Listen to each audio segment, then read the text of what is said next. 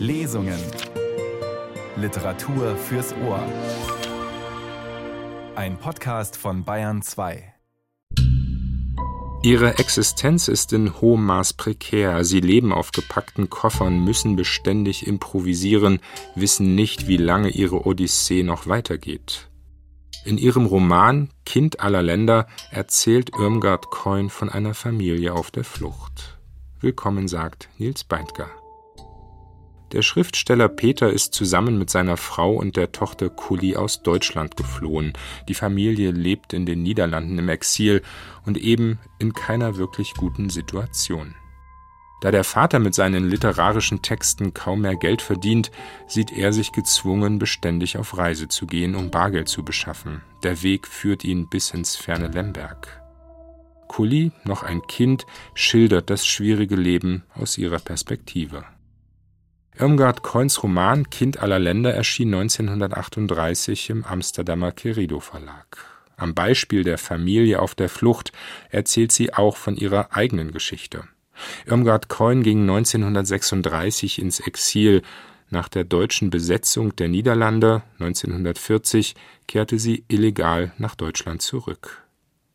Mit ihrem Debüt Gilgi, eine von uns, aus dem Jahr 1931, wurde Irmgard Coin schlagartig berühmt. Infolge des Exils geriet sie, wie viele andere Schriftstellerinnen und Schriftsteller aus Deutschland, in Vergessenheit. Erst am Ende ihres Lebens, in den späten 70er Jahren, wurde sie in ihrer Bedeutung wiederentdeckt, als eine der großen Erzählerinnen des 20. Jahrhunderts.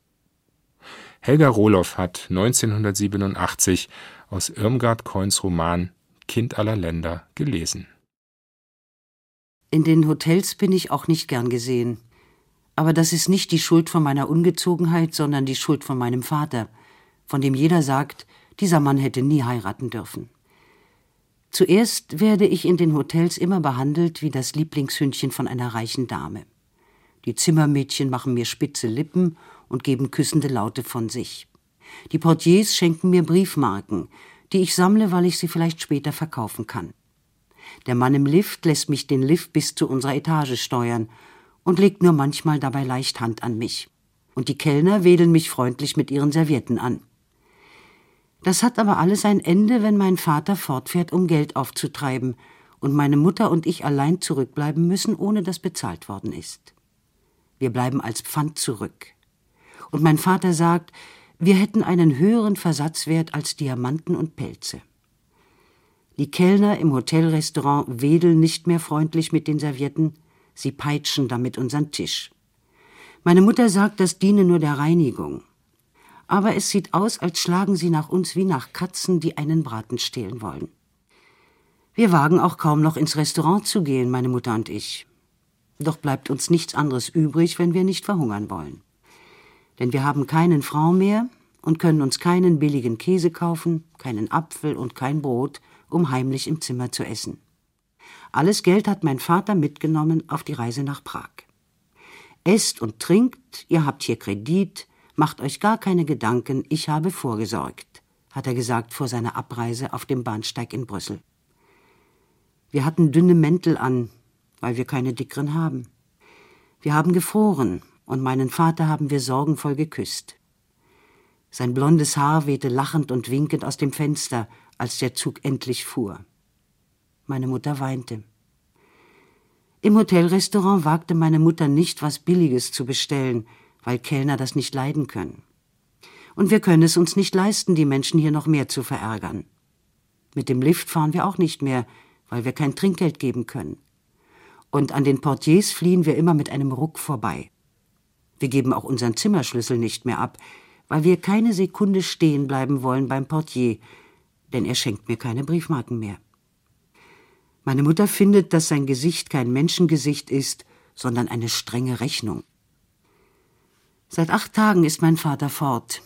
Wir wissen seine Adresse nicht, er hat noch nicht geschrieben. Nun kam vor drei Tagen aus Budapest ein Paket für mich von ihm, weil ich Geburtstag hatte.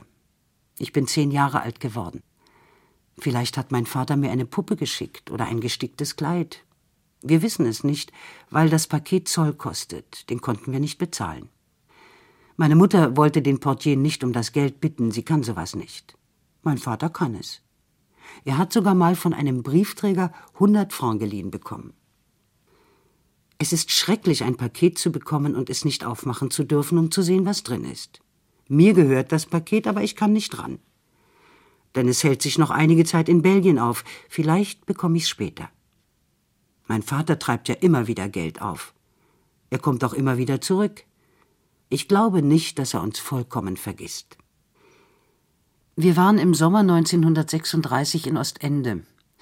Ich habe viele schöne Muscheln gesucht, Seesterne und kleine Taschenkrebse, von denen ich mir ein Aquarium angelegt habe. Das durfte ich aber nicht mit nach Brüssel nehmen, weil ich schon ständig mit einer sehr großen Puppenküche und einem kleineren Kaufmannsladen reise und mit zwei Schildkröten. Ich hatte in Ostende zuerst keine Kinder zum Spielen, weil ich sie ja nicht verstehen konnte, denn sie sprechen Französisch, ich aber konnte nur Deutsch und davon hauptsächlich Kölsch. Wir sind aus Deutschland fortgefahren, weil mein Vater es nicht mehr ausgehalten hat. Denn er schreibt Bücher und für Zeitungen. Wir sind in die allgemeine Freiheit gewandert. Nach Deutschland gehen wir nie mehr zurück. Das brauchen wir auch nicht, denn die Welt ist sehr groß. Mein Vater bekommt hauptsächlich Geld für seine Bücher aus Holland. Aber das hat wenig Sinn, weil das Geld von ihm schon ausgegeben ist, bevor es ankommt. Darum sagt mein Vater, es müssen andere Verbindungen und Quellen gesucht werden. Meine Mutter und ich sind meinem Vater eine Last, aber da er uns nun mal hat, will er uns auch behalten. Meine dicke kleine Goldammer, sagt er immer zu meiner Mutter. Denn sie hat goldene, fedrige Haare, eine runde, weiche Brust wie so ein Vogel und ängstliche Augen. Und immer sieht sie aus, als wollte sie gleich fortfliegen. Sie sitzt auch nie richtig breit und fest wie ein Mensch, sondern wie ein Vogel auf einem Zweig. Ich sehe meiner Mutter sehr ähnlich. Sie hat nur viel blauere Augen als ich und dickere Beine, und ist auch sonst viel dicker. Ihre Haare sind sauber gekämmt und hinten am Kopf sanft zusammengeknotet. Meine Haare sind kurz und immer wüst. Meine Mutter ist viel schöner als ich. Aber ich weine weniger. In Ostende gibt es einen feinen Badestrand, dazu noch einen billigen kleinen für ärmere Leute. Auf keinen Fall hat man das Meer umsonst. Höchstens ansehen darf man es, wie die Wolken am Himmel. Ich würde furchtbar gern mal in einer Wolke liegen, aber das kann man erst, wenn man tot ist. In das Meer kann man lebendig, aber nicht ohne Geld. In Ostende war es so. Man darf wohl umsonst reingehen, aber nur mit Kleidern. Und nur so weit, wie man die Kleider hochheben kann. Davon hat man natürlich nichts, weil man ein Kleid nicht sehr weit hochheben darf, das ist unanständig. Weil wir auf anständige Art nackt und bis zum Hals und nur mit etwas Badeanzug ins Wasser wollten, bereiteten wir meinem Vater Unkosten. Er findet Baden ungesund. Er saß lieber in einem Café am Strand, wo er etwas Braunes trank, das hässlich schmeckte und eigentlich in Belgien nicht getrunken werden darf. Mein Vater hat auch gesagt, ihm gefalle Brüssel nicht wegen der unvollkommenen Getränke. Dabei gibt es hier so wunderbare Sachen, wie ich sie noch nie erlebt habe. Süße Säfte aus Ananas und Weintrauben und Pampelmusen. Mein Vater schreibt für unseren Lebensunterhalt. In Ostende hat er ein neues Buch geschrieben, das aber nicht fertig geworden ist, weil wir so viel Sorgen hatten. Meinem Vater war schlecht, weil er mehrere Tage überhaupt nichts gegessen hatte wegen Geldsorgen und weil er umsonst nach fremden Städten telefoniert hatte. Am Morgen hatte mein Vater gesagt, jetzt ist es aus, jetzt ist keine Hoffnung mehr. Er hatte sich noch hundert Francs vom Portier geliehen, mit dem er befreundet ist. Damit konnte er seine Schulden im Café am Place d'Armes, wo er nachmittags immer arbeitet, bezahlen. Mittags musste er sich nochmal Geld vom Portier leihen für mein fortgeschwommenes Badekarrenrad. Dann kam mein Vater auf einmal in das Hotelzimmer, wo ich weinte und meine Mutter stöhnte, und sagte zu meiner Mutter Also es geschehen noch Wunder, das kann jetzt die Rettung sein. Eben bin ich angerufen worden von Tulpe. Du kennst ihn nicht, ich kenne ihn auch nicht, habe ihn nur einmal flüchtig in Berlin gesehen. Er liest meine Bücher, hat gehört, dass ich hier bin, rief an. Er reist mit Trikotagen, glaube ich. Hat bestimmt ein Bankkonto, ein tüchtiger Mensch. Mit 2000 Francs sind wir aus allem raus. Ich kann ihm die Rechte an der polnischen Übersetzung abtreten. Das Geld muss in den nächsten Wochen reinkommen. Wenn ich dann dem Verlag in Amsterdam wenigstens mal 100 Seiten schicke, wann kannst du sie mir abtippen? Bekommen wir ja auch gleich 300 Gulden. Um 6 Uhr treffe ich den Mann. Ich rufe dich um 8 im Hotel an. Mir ist so übel, mir ist alles so ekelhaft, der Mann ist bestimmt schwierig. Ich muss gehen, um mich vorzubereiten, um Kraft zu haben und in guter Verfassung zu sein. Gib mir einen Kuss. Nein, lass lieber. Also um acht. Warum weint das Kind denn? Ich nehme es mit. Wir sind ins Café am Place d'Armes gegangen, wo ich an dem Wunderautomaten zehn Francs verspielen durfte. Aber ich hatte nichts davon, weil ich nicht selbst drehen durfte. Mein Vater hat immer gedreht. Dabei kommt es doch aufs Drehen an. Um zehn Uhr kam meine Mutter. Sie weinte und sagte, seine Lieblosigkeit grenze an Rohheit. Sie wollte auch nicht am Automaten spielen, sondern mich sofort nach Haus bringen ins Bett. Mein Vater zwängte uns in ein Taxi. Wir hätten gut zu Fuß gehen und das Geld sparen können. Der Chauffeur durfte noch nicht losfahren, denn mein Vater stand noch draußen. Er hielt die Hand von meiner Mutter fest, die im dunklen Auto neben mir saß. Die Musik auf dem Place d'Armes spielte laut. Ein kleiner Junge fuhr mit seinem Roller immer um den Musikpavillon rum. Auf der Bordschwelle saßen auch noch viele Kinder, die kleiner waren als ich. Sie mussten noch nicht ins Bett. Mein Vater sagte zu meiner Mutter, ich erzähle dir alles später. Etwas Geld habe ich, frag jetzt nicht, es war furchtbar. Diesem Tulpe geht es entsetzlich schlecht, ein reizender Mensch übrigens, du wirst ihn noch kennenlernen. Er wollte Geld von mir. Etwas konnte ich ihm Gott sei Dank geben. Das war seine Rettung. Ihm fiel nämlich ein, dass er Max Popp kannte, der in Brüssel lebt und Ende der Woche manchmal in Ostende ist. Meistens sitzt er dann blödsinnigerweise auf dieser Landungsbrücke bei eurem Badestrand, um würzige Meeresluft einzuatmen. Sonst ist er kein übler Mensch. Gott sei Dank haben wir Pop auf der Landungsbrücke gefunden. Früher hatte er eine Kalenderfabrik in Thüringen, jetzt lebt er in Brüssel. Er sieht nur im ersten Augenblick so abschreckend aus. Er ist doch nicht gewohnt zu trinken. Den rötlichen Ausschlag hat er beim Friseur bekommen. Er geniert sich darum, etwas dir vorgestellt zu werden. Er hat eine wunderschöne Freundin, ganz zart, mit einem wunderschönen Gesicht. Au, warum ziehst du denn deine Hand so schnell fort, dass du mich dabei kratzt? Ich möchte der Frau morgen, bevor sie fortfährt, eine nette Kleinigkeit schenken. Ich weiß noch nicht was. Denk doch mal nach, Antchen, vielleicht fällt dir was ein. Ich diktiere Pop gerade ein paar von meinen Reklameideen.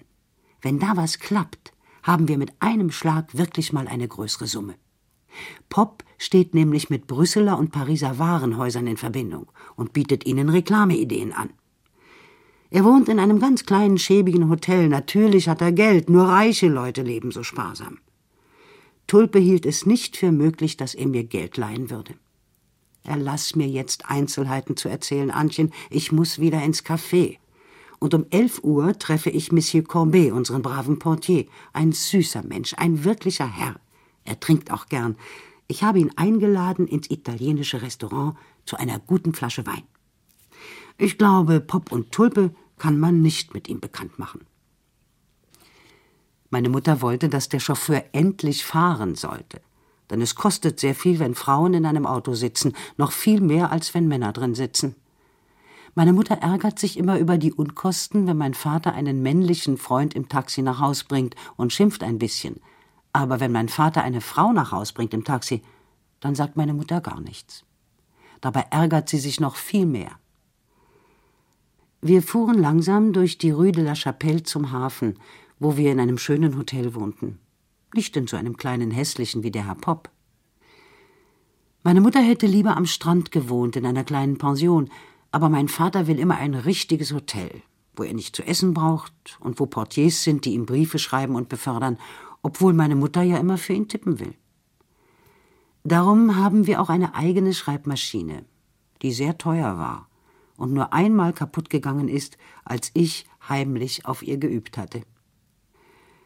Mein Vater will aber fast nie, dass meine Mutter für ihn schreibt. Er hat zu meiner Mutter gesagt, wenn man mit einer Frau lebt, soll man sie nicht für sich arbeiten lassen. Sie glaubt ja doch immer, sie bringe ein Opfer. Dann darf man nicht nervös werden, sich über Fehler ärgern oder auch nur sachlich sein, sondern muss dankbar und gerührt tun. Dazu habe ich keine Lust. Es ist mir schon lästig, wenn du mir einen Knopf annähst, Antchen. Lieber lasse ich das vom Zimmermädchen machen. Die macht es besser und freut sich über ein Trinkgeld, und man kann sogar freundlich sein und Danke sagen, ohne dass sie über sich selbst gerührt wird, einem um den Hals fällt oder weint, wenn ich doch mehr für dich tun könnte. Du bist ungerecht, sagte meine Mutter. Vielleicht, sagte mein Vater, aber ich mag keine treusorgenden Frauenhände. Mein Vater hat manchmal Liebe für uns und manchmal hat er keine Liebe für uns. Da können wir gar nichts machen, meine Mutter und ich. Wenn er uns nicht lieb hat, nützt es gar nichts. Wir dürfen dann nicht weinen bei ihm und nicht lachen. Wir dürfen ihm nichts schenken, aber auch nichts fortnehmen. Alles, was wir unternehmen, macht nur, dass es länger dauert, bis er uns wieder lieb hat. Denn er hat uns ja immer wieder lieb. Wir müssen nur still sein und warten. Dann ist alles gut. Uns bleibt auch nichts anderes übrig. Meine Mutter wartet mehr als ich, weil sie so wenig spielt und gar keine Freundinnen hat oder Freunde. Jetzt sind wir in Brüssel und warten wieder auf meinen Vater. So ist unser Leben. Es ist immer furchtbar schwer für uns, in eine andere Stadt zu reisen. Wir sind auch beinahe nicht nach Brüssel gekommen. In Ostende waren fast gar keine Sommergäste mehr. Ich hatte einen englischen Freund, der war aber schon abgereist. Wir konnten auch nicht mehr baden. Das Meer war riesenhaft gewachsen. Die Wolken kamen vom Himmel herunter und die Wellen vom Meer gingen hoch bis an die Wolken. Wenn meine Mutter und ich spazieren gehen wollten auf dem Deich, dann ließ uns der Wind nicht vorankommen. Der Chasseur von unserem Hotel ging in Ferien. Und wir konnten von unserem Hotelrestaurant aus umsonst aufs Klosett gehen. Denn die Klosettfrau war auch fort. Die Marguerite ist zu einem Bräutigam gegangen, bei dem sie's warm hat. Sie hatte unsere Zimmer aufgeräumt, meinem Vater die Knöpfe angenäht und manchmal zu meiner Mutter gesagt, alle Frauen sind zu bedauern. Wenn ich allein war und weinen musste, hat sie sich manchmal zu mir gesetzt und geweint und an dem Tisch von meinem Vater Briefe an einen französischen Soldaten geschrieben. Sie hat gesagt, er wäre kein Soldat, sondern ein Offizier. Da habe ich meinen Vater gefragt. Und der hat gemeint, das sei falsch, ein Offizier sei auch ein Soldat. Das habe ich Marguerite gesagt, und da war sie böse. Aber sonst war sie immer gut. Sie ist aus dem Hotel gegangen, als keine Gäste mehr da waren, zu einem Bräutigam, der ein Café hat in Ostende, das nicht für Fremde ist. Sie hat uns noch mal im Hotel besucht, da war sie ganz anders. Sie trug kein weißes Häubchen mehr und kein schwarzes Kleid und keine weiße Schürze. Sie hatte lange, fremde, blonde Locken und einen großen schwarzen Hut. Und sie hatte eine bunte Seidenbluse angezogen. Da sah man, dass sie darunter genau solche Kugeln hat wie meine Mutter. Meine Mutter sagt, das sei Brust. Ich möchte nicht, dass sowas an mir wächst. Ohne meine Kette wären wir gar nicht nach Brüssel gekommen. Meine Kette war so schön. Mein Vater verliert oft Geld. Scheine nicht, aber die sind ja auch eigentlich kein richtiges Geld. Richtiges Geld muss rund und hart sein. Und weil es so rund ist, rollt es fort. Die Belgier und die Franzosen haben das eingesehen und darum haben sie mitten in ihre Centimstücke ein Loch gebohrt. Meine Mutter wusste nicht, wozu dieses Loch war, aber ich habe es herausgefunden. Ich bin jeden Tag im Zimmer von meinem Vater herumgekrochen und habe die Centimstücke gesammelt. Alle Centimstücke habe ich auf einen dicken roten Seidenfaden gereiht. Ich hatte drei Armbänder und eine Kette. Die hing mir bis zum Bauch. Ich klirrte, wenn ich ging, fühlte einen Druck auf meinen Schultern und war wie die alten Männer, die in den Museen hängen und Würdenträger heißen. Eines Abends konnten wir in Ostende endlich die Hotelrechnung bezahlen. Zum Abschied haben uns Patronin und Patron geküsst. Danach blieb uns gerade noch so viel Geld, um dritter Klasse bis nach Brüssel zu kommen. Das war auf jeden Fall schon ein Fortschritt. Ein kalter Wind sauste über den Bahnsteig. Unser Gepäck lag schon im Abteil. Meine Puppenküche war auch dabei und der große Karton mit den Muscheln, den Steinen und Seesternen. Um uns herum standen Hausdiener und Gepäckträger mit ungeduldigen Körperbewegungen. Die Hände von meinem Vater wühlten in seinen Manteltaschen. Gib mir mal Kleingeld, sagte er zu meiner Mutter. Meine Mutter sah verzweifelt zum Himmel. Der rote Dahlienstrauß in ihrer Hand zitterte. Nirgends war ein Bekannter. Alle Bekannten waren längst aus Ostende abgereist. Der Schaffner fing schon an, Türen zu schließen. Da strahlte mein Vater auf und riss mir meine Würdenkette ab. Wir stiegen ein. Langsam bewegte sich der Zug.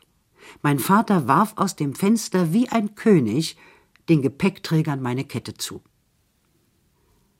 Während wir fuhren, waren wir glücklich. Mein Vater lachte, küsste uns und sang ein kölsches Lied, das im Karneval gesungen wird. Et hätt noch immer, immer jut gejangen. Sonst sind meine Mutter und ich immer eine Stunde vor dem Mittagessen spazieren gegangen, um Bewegung zu haben. Jetzt gehen wir nur noch spazieren, damit wir wenigstens frische Luft einatmen. Meine Mutter sagt, das sei fast so gesund wie Essen. Während wir langsam gehen, unterrichtet sie mich nicht über Barbarossa, sondern spricht von unseren Gefahren. Wir haben so viele Gefahren. Das alles ist so schwer zu verstehen. Vor allem muss ich lernen, was ein Visum ist. Wir haben einen deutschen Pass, den hat uns die Polizei in Frankfurt gegeben. Ein Pass ist ein kleines Heft mit Stempeln und der beweist, dass man lebt. Wenn man den Pass verliert, ist man für die Welt gestorben. Man darf dann in kein Land mehr. Aus einem Land muss man raus, aber in das andere darf man nicht rein. Doch der liebe Gott hat gemacht, dass Menschen nur auf dem Land leben können. Jetzt bete ich jeden Abend heimlich, dass er macht, dass Menschen jahrelang im Wasser schwimmen können oder in die Luft fliegen. Meine Mutter hat mir aus der Bibel vorgelesen. Da steht wohl drin, dass Gott die Welt schuf, aber Grenzen hat er nicht geschaffen. Über eine Grenze kommt man nicht, wenn man keinen Pass hat und kein Visum. Ich wollte immer mal eine Grenze richtig sehen, aber ich glaube, das kann man nicht. Meine Mutter kann es mir auch nicht erklären. Sie sagt, eine Grenze ist das, was die Länder voneinander abtrennt. Ich habe zuerst gedacht, Grenzen seien Gartenzäune, so hoch wie der Himmel. Aber das war dumm von mir, denn dann könnten ja keine Züge durchfahren. Eine Grenze ist auch keine Erde, denn sonst könnte man sich ja einfach mitten auf die Grenze setzen oder auf ihr herumlaufen, wenn man aus dem ersten Land raus muss und in das andere nicht rein darf. Dann würde man eben mitten auf der Grenze bleiben, sich eine Hütte bauen und da leben und den Ländern links und rechts die Zunge rausstrecken. Aber eine Grenze besteht aus gar nichts, worauf man treten kann. Sie ist etwas, das sich mitten im Zug abspielt, mit Hilfe von Männern, die Beamte sind. Wenn man ein Visum hat, lassen die Beamten einen im Zug sitzen, man darf weiterfahren. Weil unser Pass in Frankfurt ausgestellt ist, bekommen wir eigentlich ein Visum nur in Frankfurt. Frankfurt liegt aber in Deutschland. Und nach Deutschland können wir nicht zurück, weil uns dann die Regierung einsperrt. Denn mein Vater hat in französischen und anderen Zeitungen und sogar in einem Buch geschrieben, dass er die Regierung nicht leiden kann. Ein Visum ist ein Stempel, der in den Pass gestempelt wird. Man muss jedes Land, in das man will, vorher bitten, dass es stempelt. Dazu muss man auf ein Konsulat. Ein Konsulat ist ein Büro, in dem man lange warten und sehr still und artig sein muss. Ein Konsulat ist das Stück von einer Grenze mitten in einem fremden Land. Der Konsul ist der König der Grenze. Ein Visum ist auch etwas, das abläuft. Zuerst freuen wir uns immer schrecklich, wenn wir ein Visum bekommen haben und in ein anderes Land können, aber dann fängt das Visum auch schon an abzulaufen. Jeden Tag läuft es ab. Und auf einmal ist es ganz abgelaufen, und dann müssen wir aus dem Land wieder raus. Ich muss das alles lernen. Aus dem großen Café Monopol kommt die Dame mit dem Vogelnest. Ich will meine Mutter schnell vorbeiziehen, aber sie hat uns schon gesehen. Ich habe etwas Angst vor der Dame mit dem Vogelnest, weil sie mich adoptieren will. Meister sagt sie immer zu meinem Vater, was soll aus der Kleinen bei diesem ruhelosen Nomadenleben werden? Geben Sie sie mir, und ich werde aus dem wilden kleinen Knösplein die schönste Mädchenblüte entwickeln. Ich will aber von dem Vogelnest nicht entwickelt werden. Wir gehen mit dem Vogelnest ins Monopol.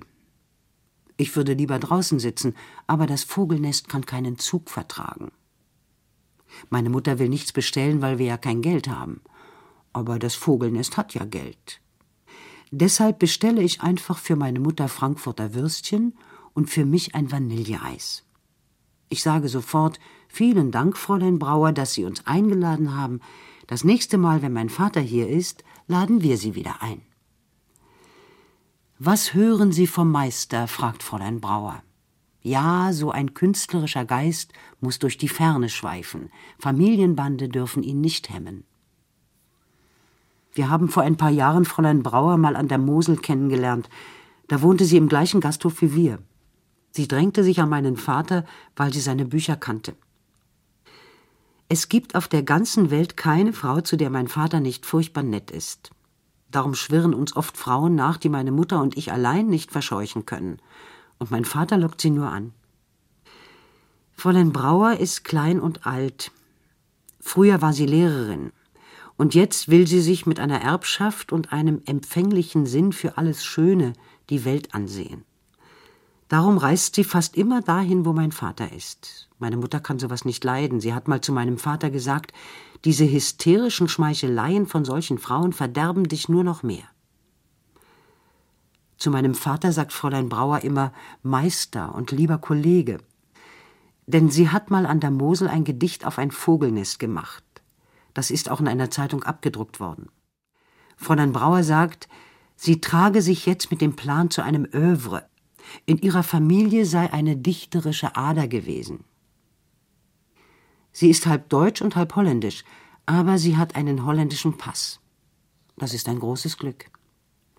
Mein Vater sagt, früher sei ein guter Ruf für einen Menschen wichtig gewesen, aber das sei heute Nebensache. Hauptsache sei eine gute Staatsangehörigkeit. Doch gerade die haben wir nicht, nur das Vogelnest hat sie. Wenn sie mich adoptierte, hätte ich sie auch, aber ich will lieber meine Mutter haben.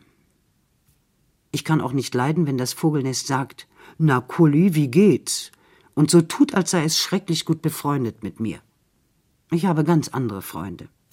Erziehen lasse ich mich auch nicht von dem Vogelnest. Ich bin lieber ungezogen, damit es mich nicht haben will. Als wir zurück ins Hotel kommen, geht der Hoteldirektor in der Halle auf meine Mutter zu und sagt, Madame, wir haben soeben ein Telegramm aus Warschau von Ihrem Gatten bekommen. Er wird die Rechnung in den nächsten Tagen von Warschau aus erledigen. Ich bin so glücklich. Aber meine Mutter kann kaum lächeln. Aus Warschau, sagt sie leise. Aus Warschau. Vor dem Spiegel brennt sich meine Mutter die Haare. Sie will links und rechts am Gesicht eine runde Locke haben, dann sieht sie schön aus. Wenn sie schön aussieht, hat sie mehr Mut, durch die Hotelhalle zu gehen, mit anderen Leuten zu sprechen, sie um Geld zu bitten. Ich brauche dazu nicht schön auszusehen. Ich beobachte meine Mutter, wie sie ihre Brennschere immer vorher an einer Zeitung ausprobiert, damit die nicht zu heiß ist. Jetzt macht sie Wellen auf ein Gesicht, und ich sage auf einmal Oh Mama, das ist ja der Onkel Pius. Es ist eine Zeitung aus der Schweiz, die hat uns vor acht Tagen der Herr Fiedler gegeben, der hatte sie schon gelesen. Ich lese nicht gern Zeitungen, meine Mutter auch nicht. Nur manchmal, wenn sie nicht einschlafen kann. Da ist in der Zeitung wirklich ein großes Bild vom Onkel Pius. Meine Mutter sieht es auch an, dann zittern ihre Hände und die Brennschere fällt hin. Unter dem Bild steht der bekannte Wiener Arzt hat jetzt in Wien seinem Leben ein Ende gemacht. Was hat Onkel Pius getan, Mutter? Ach, frag nicht, Kuli, das verstehst du nicht. Die Welt ist so schrecklich. Onkel Pius habe ich sehr gern. Er ist unser bester Onkel, schon alt mit grauen Haaren. Wir sind vor einem Jahr bei ihm in Wien gewesen. Damals waren wir sehr glücklich. Der Onkel Pius hat viel gelacht. Er war gut zu uns. Jetzt können wir nicht mehr nach Wien zum Onkel Pius, weil die deutsche Regierung alles besetzt hat. Meine Annie. Ich wollte den Brief nicht aufmachen, aber dann habe ich's doch getan, denn der Brief war ein Eilbrief. Der Chasseur hat ihn mir ins Zimmer gebracht. Ich habe den Brief auf den Tisch gelegt und musste ihn immer ansehen. Eilbriefe sehen immer so aufgeregt aus und können es nicht aushalten, wenn sie nicht sofort aufgemacht werden. Man darf fremde Briefe nicht aufmachen. Meine Mutter will das nicht. Der Brief war von meinem Vater. Ich erkenne immer seine Buchstaben. Ich habe auf meine Mutter gewartet. Sie ist nicht gekommen. Ich habe auf sie gewartet und bis dreißig gezählt. Da war sie immer noch nicht da. Dann habe ich den Brief aufgemacht. Ich glaube, das ist viel besser, als wenn ich auf dumme Gedanken kommen würde. Die Dame mit dem Vogelnest sagt ja auch, Kinder, die unbeschäftigt sind, kommen so leicht auf dumme Gedanken. Meine Annie, schreibt mein Vater. Meine Annie, ich bin in größter Sorge um euch. Wie geht es dir? Wie geht es Kulli? Telegrafiere mir sofort, damit ich beruhigt sein kann. Ehe ich nicht ein Telegramm habe, kann ich nicht arbeiten. Dabei ist es dringend notwendig, dass ich arbeite. Seit Wochen habe ich nichts von euch gehört. Eine Adresse konnte ich dir nicht schreiben, da ich keine hatte. Wo ich auch war, wollte oder musste ich gleich wieder fort. In Prag konnte ich keine Geschäfte machen, nur ein paar Zeitungsartikel verkaufen. Du weißt ja, was Prager Zeitungen zahlen. Zufällig traf ich einen Bekannten, hat jetzt einen Theaterverlag in der Schweiz, sucht Stücke, saß einen Abend mit ihm zusammen und hatte eine glänzende Idee zu einem Lustspiel, ließ mich von dem Mann überreden, das Stück für ihn zu schreiben. Von dem Vorschuss konnte ich nach Budapest fahren. Das Stück muss ich in acht Wochen abliefern. Es wäre eine Schweinerei, wenn ich's nicht tun würde. Der Mann ist anständig. Ich habe noch nie ein Lustspiel geschrieben. Die glänzende Idee habe ich auch schon wieder vergessen, aber mir wird schon irgendwas einfallen. In Budapest bekam ich Geld vom Gigantenverlag, der mich auf Ungarisch übersetzt hatte. Die Leute hätten das Geld längst schicken müssen, haben sich aber natürlich auch mit der Devisengesetzgebung herausgeredet. Ich fühle mich elend, krank. Ich weiß nicht mehr weiter. Ich habe die größte Sehnsucht nach dir und möchte mit dir sprechen. Ich hasse es, Briefe zu schreiben. Es strengt mich mehr an, macht mir mehr Arbeit, als drei Romankapitel zu schreiben. Du musst dich jetzt zusammennehmen und alles tun, Antchen, dass wir bald wieder zusammen sind. In Budapest bekam ich einen Brief von Genek, der uns wieder zu sich einlud. Manja will sich endgültig von ihm scheiden lassen, doch er will nicht allein sein. Ein Geschäftsfreund von Genek gab mir das Geld, um nach Warschau zu fahren. Vom Budapester Verlag war nichts mehr zu holen. Die Leute waren zuletzt hart wie Granit. Übrigens habe ich dir und Kuli zum Geburtstag ungarische Nationalkostüme geschickt. Ihr müsst entzückend darin aussehen. Meine ungarische Übersetzerin hat sie mir besorgt. Sie hat wunderhübsche kleine Hände und kein leichtes Leben. Es ist so selten, dass kleine Hände wirklich hübsch sind. Entweder sind sie traurige kleine Skelette, kühle, dürftige Leichenhändchen, oder sie sind dumme kleine rosa Kissen. Ach Gott, Antchen, siehst du, jetzt fange ich schon an, einen Briefroman zu schreiben. Das ist wohl ein Zeichen, dass ich vollkommen liederlich geworden bin. Ein Romanschriftsteller soll sich in seinen Briefen nicht literarisch gehen lassen. Von Warschau bin ich mit Genek nach Lwow gefahren. Hier wohne ich im Hotel Europejski. Geneks Liebe hat bereits nachgelassen, nachdem er meine letzte Hotelrechnung bezahlt hat. Ich appellierte an seinen Familiensinn, obwohl ich bis heute noch keine Ahnung habe, ob und wie wir überhaupt verwandt sind. Er mutet mir jetzt erneut zu, in seinem ekelhaften Haus zu wohnen, in dem es mehr denn je von alten Müttern, Tanten, Schwestern wimmelt, zwischen denen sich Kinder herumtreiben, von denen ich nie lerne, wem sie gehören. In dem ganzen Haushalt existieren zwei Likörgläser von der Größe einer Haselnuss und eine Flasche selbstgemachter Birnenschnaps, der noch weitere Generationen überdauern soll. Und ich muss dort jeden Tag ein paar Stunden verbringen. Genek und die anderen behandeln mich wie Heilsarmeeleute ein gefallenes Mädchen. Camelia hat mir mal ein Glas Himbeerwasser mit Zitrone vorgesetzt. Danach habe ich in die Badewanne gekotzt. Sie sind auch gar nicht mehr stolz auf mich, wie Sie es noch im vorigen Jahr waren. Dass Sie mein Bild in den Zeitungen, meine Bücher in den Auslagen sehen, kann ihnen überhaupt nicht mehr imponieren. Ein bekannter Schriftsteller ohne Geld, ohne materiellen Erfolg, bekommt für seine Umgebung etwas verdächtig Hochstaplerisches. Er wirkt wie ein Herzog ohne Schloss und Dienerschaft. Im vorigen Jahr sahen sie noch mehr Ruhm als Armut. Unsere Armut schien ihnen mehr eine Theaterarmut, die Armut eines jungen Millionärs, den sein Vater zwang, mal für kurze Zeit den Ernst des Lebens zu erfahren. Jetzt erkennen sie meine Mittellosigkeit als dauerhaft und echt. So etwas haben die Leute nicht gern. Sie sind nicht mehr gastfrei, sondern wohltätig. Gott, was soll man von einer Familie verlangen, die mit altem Eisen handelt? Solche Menschen sind Romantiker mit zementharter Fantasie. Ein unbekannter Dichter gehört in eine Dachkammer, ein Bekannter in ein Hollywood-Schloss. Camelia führte mich vorgestern in den Stilitsky Park auf eine windige Anhöhe. Dort sollte ich mich auf eine Bank setzen und angesichts der schönen Aussicht dichten.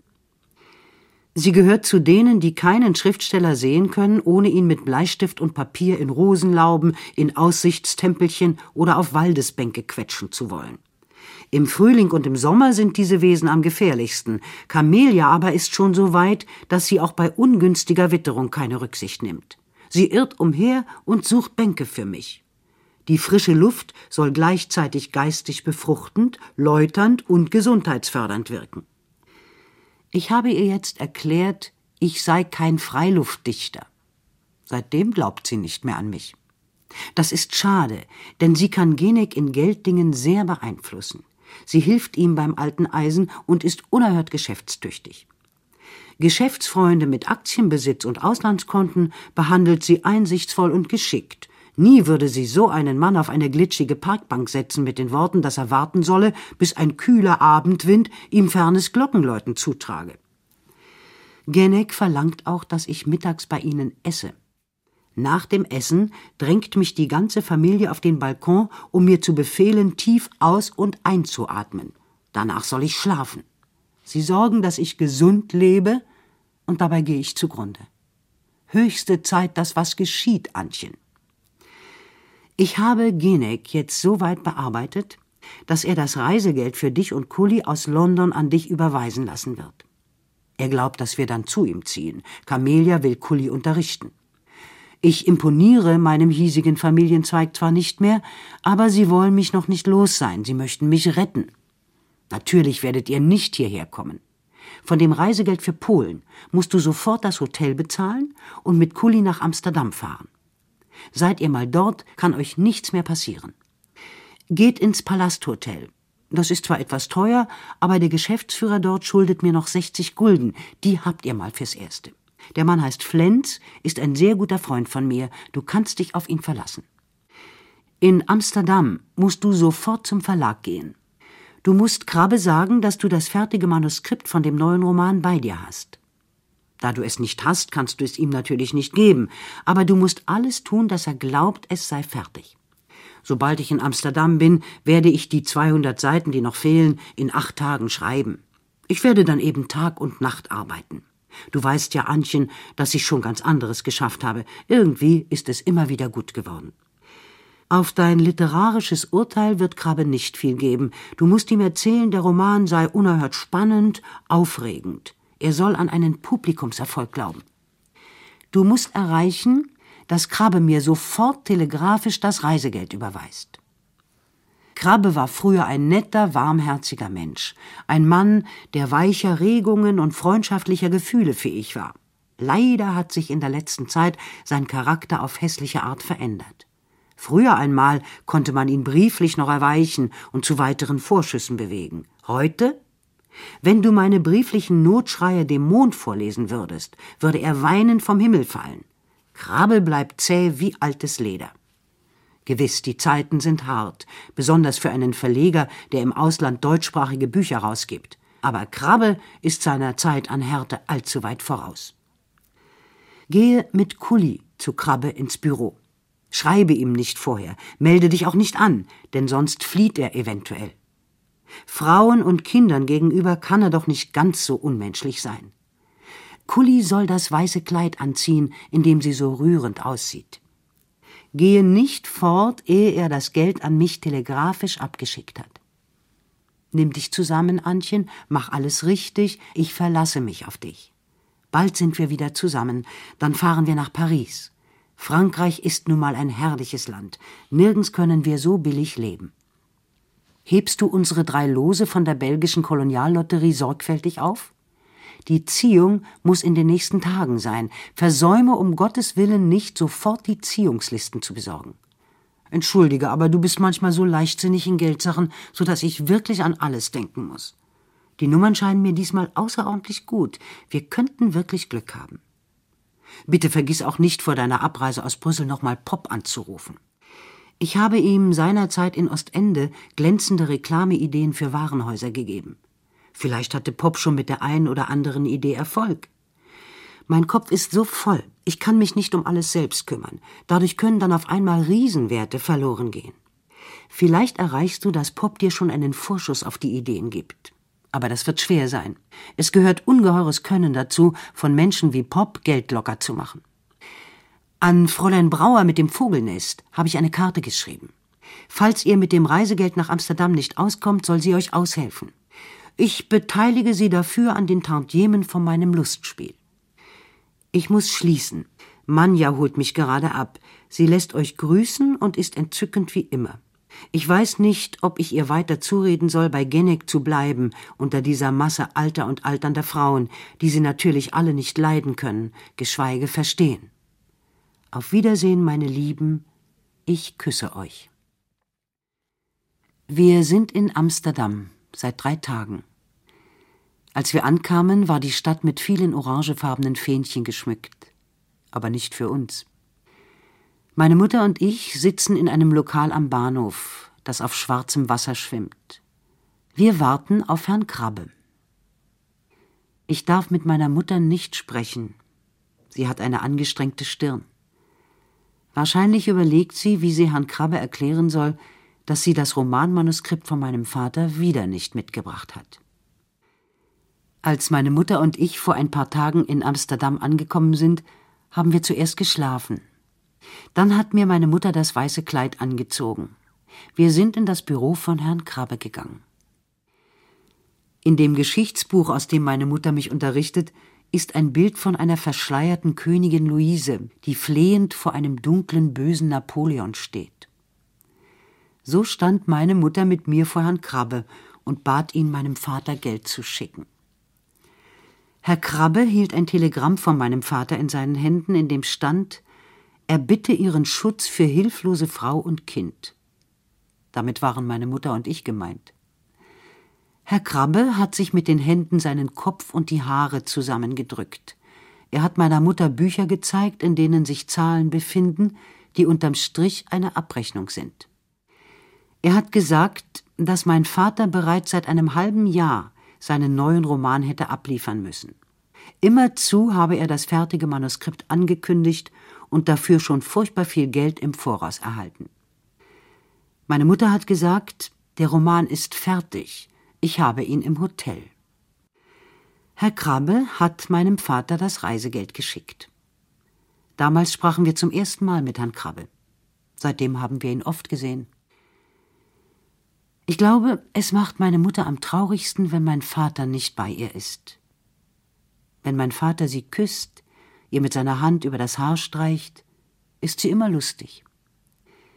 Manchmal will sie jetzt meinem Vater verloren gehen, ein anderes Leben beginnen.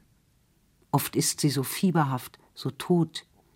Nur wenn mein Vater kommt, ist sie lebendig. So wie jetzt war es noch nie. Vielleicht sehen wir meinen Vater nie mehr, wenn Krieg kommt. Davor hat meine Mutter Angst. Sie denkt, er lasse uns allein, er liebe uns nicht mehr. Im Café vom Hotel laufen jetzt schon Soldaten in grüner Uniform herum, aber ohne Gewehre. Alle Menschen glauben, jetzt wird bald Krieg sein. Sie wollen nach Amerika fliehen oder nach Schweden, oder sie wollen gar nichts mehr, nur noch warten. Ich habe keine Angst weil ich ja meine Mutter bei mir habe. Der Kellner, der uns morgens immer das Frühstück bringt, hat auch gesagt, er habe keine Angst. Es würde auch keinen Krieg geben. Und wenn es Krieg geben würde und wir in ein Lager kämen, dann würde er uns immer Essen bringen. Ich habe es ja gewusst. Ich habe es ja gewusst. Mein Vater ist da. Ganz früh am Morgen war meine Mutter schon aufgestanden aus Unruhe und um runterzugehen und nach dem Krieg zu sehen. Ich habe mich im Bett vergraben, wo es warm war, habe mich zusammengerollt wie meine Meerschweinchen. Ich habe mir überlegt, dass ich vielleicht aus Zigarettenschachteln Lesezeichen kleben und auf der Straße verkaufen kann. Ich lag im Bett, da klingelte das Telefon. Ich wollte gar nicht rangehen, weil frühmorgens immer Herr Tankard anruft. Er will wissen, ob meine Mutter schon das Rezept gegen Haarausfall aus Deutschland bekommen hat. Herr Tankard schreibt holländische Gedichte und muss immer an seine Haare denken, weil er keine mehr hat. Ich würde ihm furchtbar gern meine Haare verkaufen aber ich glaube, er könnte sie sich doch nicht einpflanzen. Er hat auch kein Geld dafür. Als ich ans Telefon ging, war mein Vater da. Er sprach ganz schnell. Kein Wort, Kuli, sagt keinem Menschen, dass ich hier bin, nehmt sofort ein Taxi und fahrt zur Pension Wanderwelde. Wir mussten sehr weit fahren, am Wondelpark vorbei und an der Amstel. Die Straßen wurden stiller, die Häuser kleiner. Als das Taxi hielt, stand mein Vater da und zog uns heraus. Nenne mich Pierre, Antchen. Sage nicht Vater zu mir, Kulli. Sagt überhaupt kein einziges Wort, ehe wir im Zimmer sind. Er zog uns ins Haus. Die Treppe war schmal, der Gang hoch und dunkel, angefüllt von einer furchtbar dicken Frau in einem gelben geblümten Kleid. Das geht nicht, sagte die Frau und wollte uns nicht durchlassen. Ihre hochgetürmten grauen Haare zitterten. Besuch von Damen im Schlafzimmer geht nicht. Das ist Madame van der Welde, sagte Papa, eine charmante Frau. Aber Sie würden noch mehr Charme und Sexappeal haben, Madame, wenn Sie sich entschließen könnten, ein wenig von französischen Sitten anzunehmen. Sollten Sie je nach Frankreich kommen, Madame, so befolgen Sie meinen Rat. Wenn Sie Wert darauf legen, ehrbar und vertrauenswürdig zu wirken, so leben Sie keinesfalls länger als drei Tage in einem Hotel, ohne einen jungen oder älteren Herrn auf Ihrem Zimmer zu empfangen, sei es auch nur um den Schein zu wahren. Meine Mutter stöhnt, die dicke Frau wird böse und schreit, Sie haben sich hier nach holländischen Sitten zu richten. Gewiss doch, sagt mein Vater, und ist auf einmal furchtbar streng. Zwingen Sie mich nicht, ernste Maßnahmen zu ergreifen, Madame. Ich habe nur meinen Regenmantel an, darunter bin ich nackt. Wenn Sie uns nicht sofort vorbeilassen, ziehe ich den Mantel aus. Mein Vater zieht meine Mutter und mich die Treppe hoch, an der Frau vorbei. Er schließt eine Zimmertür auf und sagt Sorgen Sie bitte, dass wir nicht gestört werden. Sie erinnern mich an Katharina die Große, Madame. Sie hätten Zarin werden sollen, statt einen Regierungsbaumeister zu heiraten. Stalin wäre ihr Potjomkin geworden, aber Sie haben Ihre großen politischen Fähigkeiten an rote Plüschmöbel vergeudet. Ich weiß, dass Sie stolz sind, dass Sie ein gutes Herz haben. Nicht wahr? Sie werden mir sofort eine halbe Flasche Rum besorgen und etwas zu essen. Das kleine Mädchen hier hat Hunger, ich habe Durst. So, sagt mein Vater. Er schließt uns im Zimmer ein. Entweder bringt sie jetzt wirklich viel zu essen, oder sie kommt mit der Polizei. Dann stehen wir stumm und schauen uns an. Mein Vater sieht auf einmal schrecklich weiß aus und müde. Er setzt meine Mutter aufs Bett, dann fällt er um. Sein Kopf liegt auf ihren Knien. Meine Mutter legt beide Hände über sein Haar. Stille herrscht. Das Zimmer ist klein, kalt, hässlich. Es hat keinen Teppich. Auf dem braunen Boden liegen ausgequetschte Farbtuben. Blau, grün, rot. Auf einem ganz kleinen, wackligen Holztisch steht ein Rosenstrauß. Alles riecht nach Staub und nach Keller. Unter dem Rosenstrauß liegen sieben kleine Büchelchen. Das sind ja Pässe. Wir haben sieben Pässe. Rühre sie nicht an, Kulli, ruft mein Vater. Er sitzt neben meiner Mutter auf dem Bett. Er küsst sie und lacht wieder. Danach küsst er mich. Er zieht sich ein Hemd an und eine Hose. Er lacht und erzählt. Es klopft. Mein Vater macht die Tür auf. Vor der Tür steht ein Tablett, das er reinholt. Mein Vater schenkt sich ein Wasserglas voll Rum ein. Ich beginne mit dem Essen. Mein Vater ist nicht mehr so blass, sein Haar ist nicht mehr so krank und zerflattert. Niemand darf wissen, dass mein Vater hier ist. Er hat einen anderen Namen und ist mit einem belgischen Pass nach Holland gekommen. Er ist auch nicht mehr Schriftsteller, sondern Dekorationsmaler, Tapetenzeichner. Aber er tut nur so. Er hat Freunde in Belgien gefunden, die haben ihm ihre belgischen Pässe geliehen. Jetzt verleiht er die Pässe an arme Leute hier, die nicht mehr im Land bleiben dürfen. Mit den belgischen Pässen können Sie nach Frankreich fahren. Weine nicht, Antchen, sagt mein Vater. Alles wird gut. Die Zeiten sind grässlicher denn je, ich weiß. Eigentlich sollte ich erst dich und Kulli und dann mich selbst umbringen. Aber du weißt ja, dass mir jedes Verantwortungsgefühl fehlt. Wenn Krieg kommt, haben wir überhaupt keine Aussichten mehr, weil dann die deutschen Verlage hier keine Bücher mehr erscheinen lassen. Frag gar nicht erst, wie es mir ergangen ist. Übrigens glaube ich nicht, dass Krieg kommt. Mein Vater hat keinen Koffer mehr. In einer Ecke liegt ein großer grauer Sack, aus dem zieht er Blätter hervor, sie sind vollgeschrieben. Ach, ich bin so froh. Jetzt haben wir endlich den Roman für Herrn Krabbe. Meine Mutter zwitschert glücklich wie ein Vogel. Mein Vater will, dass wir gleich ins Hotel gehen, meine Mutter soll sofort alles abtippen, dann Herrn Krabbe anrufen, ihm alles geben und alles tun, damit sie noch etwas Geld bekommt. Mein Vater hat gar kein Geld mehr, er will aber versuchen, etwas von der dicken Frau zu leihen. Bleibt vorläufig ruhig in dem Hotel wohnen, sagt er.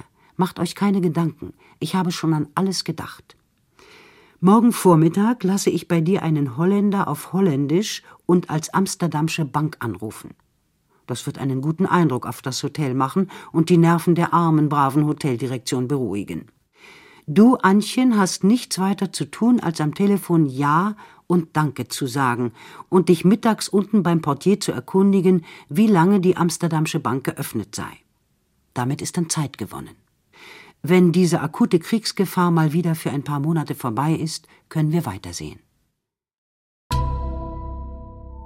Irmgard Coin Kind aller Länder. Lesung mit Helga Rohloff. Regie Horst Raspe. Eine Produktion des Bayerischen Rundfunks aus dem Jahr 1987. Irmgard Coins Roman Kind aller Länder gibt es als Taschenbuchausgabe im Ullstein Verlag.